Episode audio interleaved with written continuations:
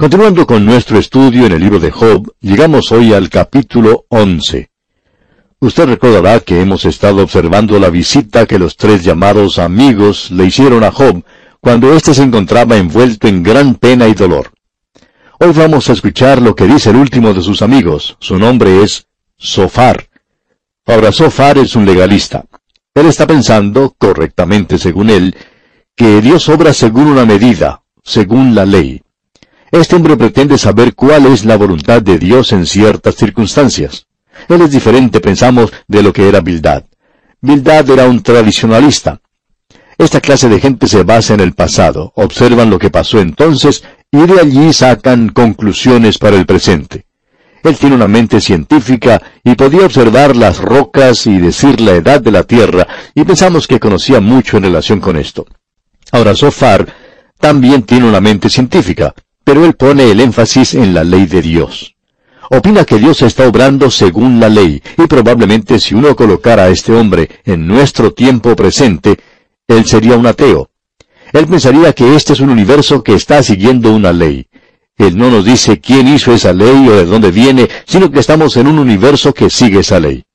De paso, debemos decir que no podemos tener una ley sin alguna persona que haga esa ley. Sin embargo, estas personas se imaginan que este universo físico está siguiendo una ley. Ahora, Sofar es la clase de persona que dice que tiene todas las respuestas. Él siempre pide a alguien que le haga cualquier pregunta y él sabe cómo responder. Él conoce todo. El primer discurso de Sofar aquí representa la voz del legalismo. Él sostiene aquí que Dios está atado por sus propias leyes y que Él nunca opera más allá de la limitación de sus propias leyes. Suponemos que él puede ser el miembro más antiguo del grupo y que habla con una finalidad dogmática que es aún más áspera que la demostrada por Bildad. Notemos pues lo que Sofar hace aquí. Leamos los primeros dos versículos de este capítulo once de Job.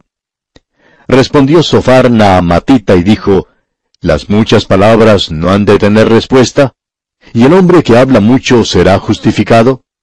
Estos hombres hacen declaraciones bastante inteligentes, y algunas de ellas son de la clase que me gustaría a mí haber pensado. Ellos tienen una forma de decir las cosas que las hacen aparecer como la verdad. Lo que él está diciendo es simplemente que Job está cubriendo su pecado con palabras.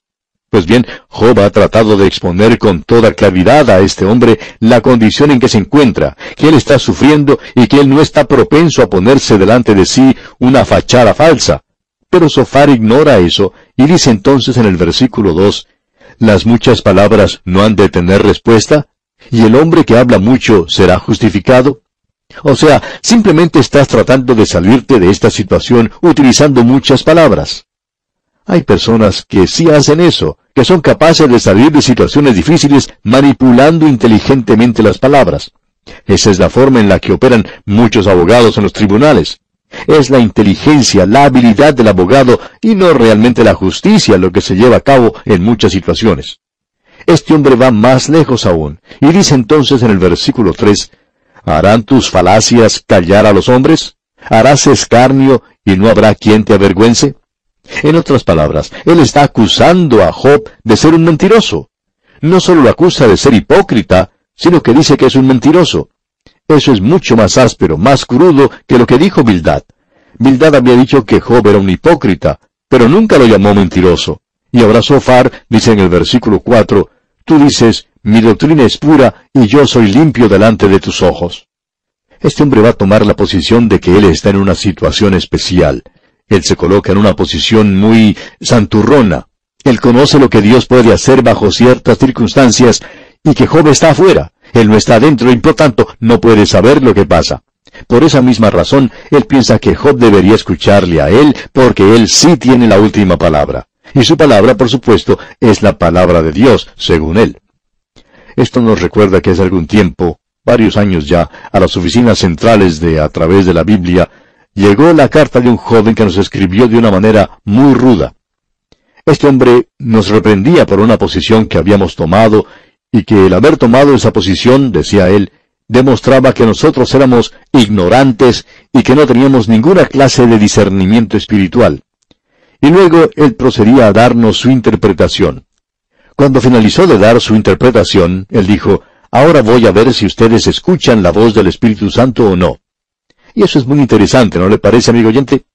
Ese hombre decía ser la voz del Espíritu Santo y que si nosotros no lo escuchábamos a él, quería decir que no estábamos escuchando a Dios. Él nos acusaba en esa carta de tomar una posición de saberlo todo y de ser muy dogmáticos. Pero debemos decir que, de seguro que al leer esa carta, ese hombre no tenía ninguna noción de lo que estaba diciendo, y él estaba haciendo la misma cosa de la cual nos acusaba a nosotros. Él decía tener la información de adentro y que nosotros nos habíamos quedado afuera. Ahora, parte de los hechos del caso, y quizá aceptando que él podía haber tenido información de adentro y que nosotros no la hubiéramos tenido, él no estaba procediendo de una manera que pudiera ser de ayuda para nosotros. Y en realidad no nos estaba ayudando para nada, porque no encontramos en esa carta ningún mensaje para nosotros. Ahora pensamos que Sofar tampoco tiene un mensaje para Job, y Job va a dejar eso bien en claro, que él no está recibiendo un mensaje de sus amigos. Escuchemos ahora lo que Sofar continúa diciendo aquí en el versículo 5 de este capítulo 11 de Job. Mas, oh, ¿quién diera que Dios hablara y abriera sus labios contigo. Y si Dios lo hiciera, pues por supuesto que diría las mismas cosas que Sofar está diciendo aquí. Pero ya que Dios no está hablando, entonces Sofar habla por él. Y veamos lo que continúa diciendo aquí en el versículo 6. Y te declarara los secretos de la sabiduría, que son de doble valor que las riquezas. Conocerías entonces que Dios te ha castigado menos de lo que tu iniquidad merece. Esas palabras no pueden traerle mucho consuelo a Job en esta ocasión. En realidad lo que Sofar está diciendo es algo bastante duro. Él le está diciendo a Job, tú no estás recibiendo ni la mitad de lo que mereces porque en realidad eres mucho peor. El hecho de que estés sufriendo tanto demuestra que tú eres peor de lo que hubiéramos soñado que eras y no estás recibiendo lo que mereces en realidad. Esto no es de mucha ayuda, debemos decir, para un hombre en la condición de Job. Y debemos recordar que durante todo este tiempo, Job era un hombre muy enfermo que estaba padeciendo de intensos dolores. Él está pensando que puede expirar en cualquier momento, en un instante, y él desea que así fuera. Pero luego veremos que en otros momentos él no está tan ansioso de morir. Veamos ahora el versículo 7 de este capítulo 11 de Job. Dice Sofar, ¿Descubrirás tú los secretos de Dios? ¿Llegarás tú a la perfección del Todopoderoso? Debemos decir que este es un gran pensamiento, pero como dirá Job más adelante, ¿quién no sabe eso? Es una declaración maravillosa. No hay ninguna persona que pueda descubrir los secretos de Dios. Lo interesante es que debemos reconocer lo profundo que es este pensamiento expresado por Sofar. Usted sabe, amigo oyente, que Dios nunca tuvo un Cristóbal Colón para que lo descubriera. Nadie pudo hacer eso. Dios se revela, y la única manera en que usted y yo podemos llegar a conocer a Dios es por la forma en que Él quiera revelarse a sí mismo. Hemos llegado a la conclusión de que Él nos ha revelado muy poco de sí mismo. Y en realidad, lo poco que Él ha revelado de sí mismo nos ha dejado a algunos tan maravillados y a otros tan confusos que ya podemos imaginarnos por qué Él no revela un poco más de sí mismo. Pero usted, amigo oyente, nunca va a encontrar a Dios haciendo las cosas que hizo Cristóbal Colón. Tampoco lo puede hacer lanzando un satélite al espacio y hacer como hicieron aquellos que fueron al espacio y volvieron diciendo que no habían descubierto a Dios en el espacio. Y por tanto pensaron que Él no estaba allí. Debemos repetir las palabras de este versículo 7. ¿Descubrirás tú los secretos de Dios? La gente puede colocar esos pequeños artefactos en el espacio, pero no van a encontrar a Dios de esa manera. Eso es algo absurdo. El hombre no va a encontrar a Dios en la probeta de ensayo en el laboratorio, ni lo va a observar bajo el microscopio, o a penetrar el espacio por medio de un telescopio. El hombre no es capaz de descubrir a Dios de esa manera. Esa no es la forma de hacerlo. Dios debe revelarse a sí mismo al hombre. Esta es una declaración muy profunda de veras. Pero Job le dirá a Sofar, bueno, ¿y quién no sabe eso? Veamos ahora los versículos 8 y 9 de este capítulo 11 de Job. Es más alta que los cielos. ¿Qué harás? Es más profunda que el Seol. ¿Cómo la conocerás? Su dimensión es más extensa que la tierra y más ancha que el mar. Este es un discurso tremendo el que pronuncia Sofar, pero lamentablemente no está alcanzando o atendiendo la necesidad de Job, y veremos eso dentro de un momento.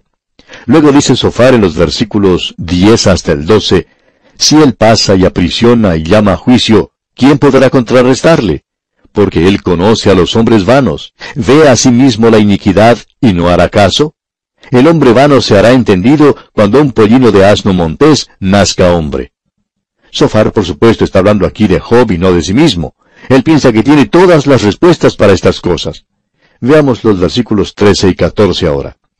Si tú dispusieres tu corazón y extendieres a él tus manos, si alguna iniquidad hubiere en tu mano y la echares de ti, y no consintieres que more en tu casa la justicia, nuevamente él se dirige a Job basándose en que Job está ocultando algo, que hay algún pecado secreto en la vida de Job y que éste no está diciendo toda la verdad.